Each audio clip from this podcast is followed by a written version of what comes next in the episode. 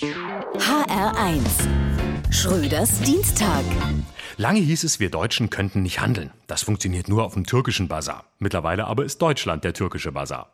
Horst Seehofer bietet die Aufnahme von 150 Geflüchteten. Entwicklungsminister Müller will immerhin schon 2000 Menschen holen, bevor er sich dann aus der Politik verabschiedet. Und ein paar CDU-Bundestagsabgeordnete wollen sogar 5000 Menschen holen. Wer bietet mehr? 5000 zum ersten, 5000 zum zweiten? Gut, dass es hier nicht um Menschen, sondern nur um ein läppisches, schlechtes Kunstwerk geht. Ach nee, sind ja Menschen. Naja, was soll's. Ist das ein Mensch oder kann das weg? Das ist die Frage. Und die Antwort ist klar. Weg. Im Zweifel weg zu Erdogan. Wer die Wahl hat zwischen 100 und 5000, der nimmt 400. Das nennt man dann die Mitte. Zumindest, wenn man die mathematischen Fähigkeiten von Horst Seehofer hat.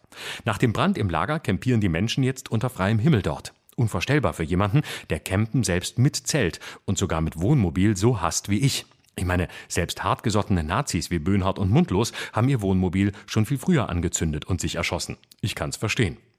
Nun wird um die Verteilung von 400 aus Moria kommenden Geflüchteten in Europa gestritten, was Seehofer als Nächstenliebe bezeichnet hat. Gut, dass es Gott nicht gibt. Spätestens jetzt wäre er von allen Ämtern zurückgetreten. Man hätte gut auch 300.000 aufnehmen können. Aber es ist halt einfach keine Spargelsaison gerade. Fragt sich, wie lange man noch über die Verteilung von Geflüchteten in Europa diskutieren möchte. Wenn man vor 70 Jahren auch so lange diskutiert hätte, wäre der Zweite Weltkrieg vorbei gewesen, ehe der erste Jude außerhalb von Deutschland Zuflucht gefunden hätte. Aber klar, die Geflüchteten haben Moria selbst angezündet und niemand will nun auch noch Brandstifter aufnehmen. Zumindest keine ausländischen. Nur Deutsche, die Flüchtlingsheime anzünden. Deren Sorgen muss man ernst nehmen. Dabei wollen die Länder und Kommunen ja aufnehmen, nur der Innenminister möchte das nicht. Ein merkwürdiger Zeitpunkt, dass ausgerechnet jetzt die Länder mal nicht machen dürfen, was sie wollen, wo das in der Corona-Pandemie doch das deutsche Alleinstellungsmerkmal zu sein scheint. Einheitlichkeit und Recht und Freiheit. Frei vor allem von jeder Verantwortung für Europa.